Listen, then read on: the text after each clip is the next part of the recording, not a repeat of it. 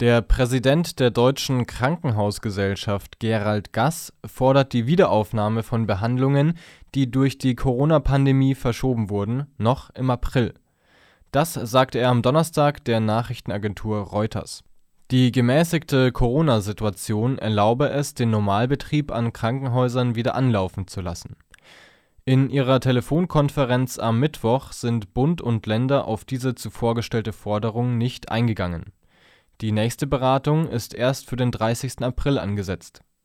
Einige Behandlungen ließen sich aber nicht weiter aufschieben, so Gass. Man wolle auch während des Normalbetriebs zu jeder Zeit ausreichend Kapazitäten für Corona-PatientInnen bereithalten. Einige Krankenhäuser erwögen sogar wegen verschobener Operationen Kurzarbeit. Viele vorsorglich bereitgestellte Intensivbetten ständen leer in den vergangenen Tagen ist die Zahl der aktiven Corona-Fälle zurückgegangen, die Zahl der Neuinfektionen war also kleiner als die Zahl der Genesungen und der Verstorbenen